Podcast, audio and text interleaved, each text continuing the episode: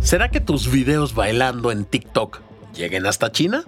Bueno, hoy, durante cinco horas, congresistas estadounidenses presionaron y cuestionaron al director ejecutivo de TikTok ante los temores en Washington de que China robe información de usuarios estadounidenses. Soy Valentín Cataldo y vamos con N Diario, un producto de N Podcast. No olviden suscribirse activar la campanita de notificaciones y visitar nuestra página nmas.com.mx. Este viernes 24 de marzo, la comparecencia de TikTok en el Capitolio.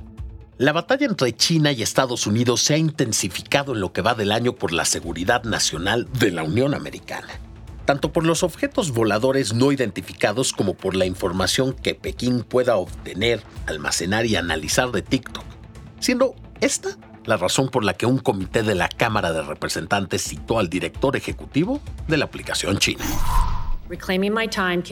¿Puede decir con 100% de certeza que ByteDance o el Partido Comunista Chino no pueden usar su empresa o sus divisiones para promover contenido o mensajes a favor del Partido Comunista Chino para un acto de agresión contra Taiwán? No promovemos ni eliminamos contenido a pedido del gobierno chino. Así fue como insaciablemente los congresistas realizaron pregunta tras pregunta a Xu Shi Chu para que explicara cómo se manejan los datos de los usuarios, la privacidad y seguridad de la aplicación. ¿Pero por qué?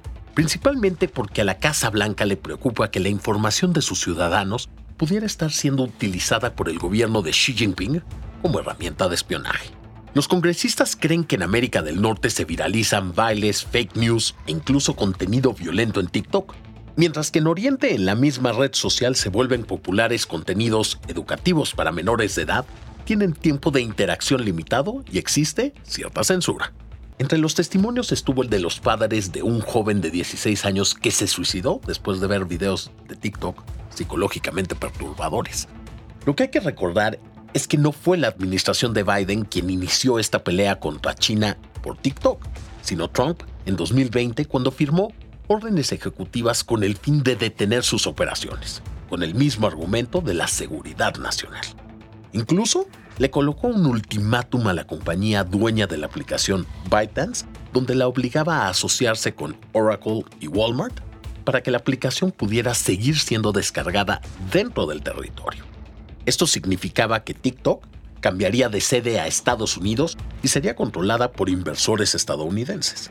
Esto no ocurrió. El director ejecutivo de TikTok se ha comprometido a una serie de acciones que garanticen que el gobierno chino no tenga injerencia en las bases de datos de la red social. Darle prioridad a la seguridad de los adolescentes. Mantener TikTok como un espacio libre de cualquier manipulación de gobiernos, además de aceptar el monitoreo de la aplicación por parte de un tercero. Así que mientras, sigan subiendo videos, pero cuiden su privacidad.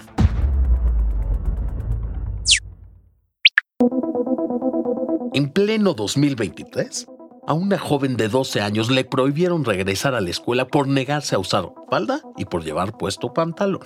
Así es. Todo empezó el 23 de enero cuando una niña de nombre Paola llegó a la escuela telesecundaria José Vasconcelos, ubicada en Villa de Tututepec, Oaxaca, vestida con un pantalón y una blusa blanca.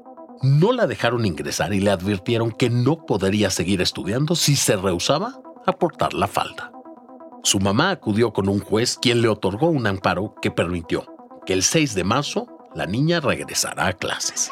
La maestra ya te dio permiso. Cuatro días después, el comité de padres de familia y otras personas le impidieron el paso y la jalonearon para que de plano no entrara.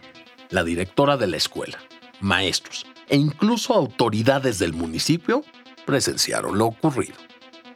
Ese mismo día, las clases fueron suspendidas y se convocó a una asamblea para discutir el caso de Paola. La reunión duró alrededor de siete horas. Y a pesar de que las autoridades argumentaron que estaban discriminando a la niña por su elección de usar pantalón, la comunidad no accedió a que ella regresara. Les quedó claro ese tema, pero ellos eh, no cedieron. Primero que ya logramos una inscripción en otra este, escuela secundaria técnica. Segundo, eh, de un profesor que ella me hacía la petición de un maestro particular. La madre ha dicho que acudirá a otras instancias para defender los derechos de su hija. Ojalá que lo que prevalezca sea el bien de los niños y de su desarrollo. Y la pregunta es, ¿llegaron los aliens?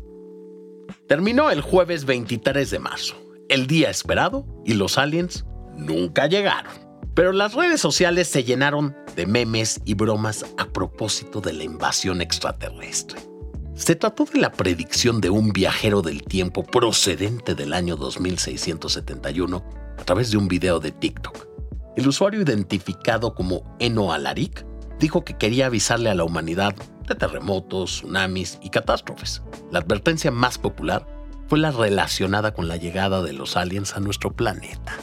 Según la publicación del viajero en el tiempo, la llegada alienígena destruiría al mundo por completo, aunque 8.000 personas serían salvadas por otro extraterrestre. Así como lo oyes. Y no, no se trata del argumento de una película de ciencia ficción. Si llegaste al final de este episodio, los extraterrestres no vinieron.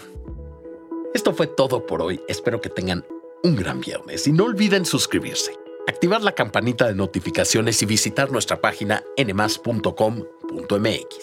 Nos escuchamos en el próximo episodio de Nmas Diario, un producto de Nmas Podcast.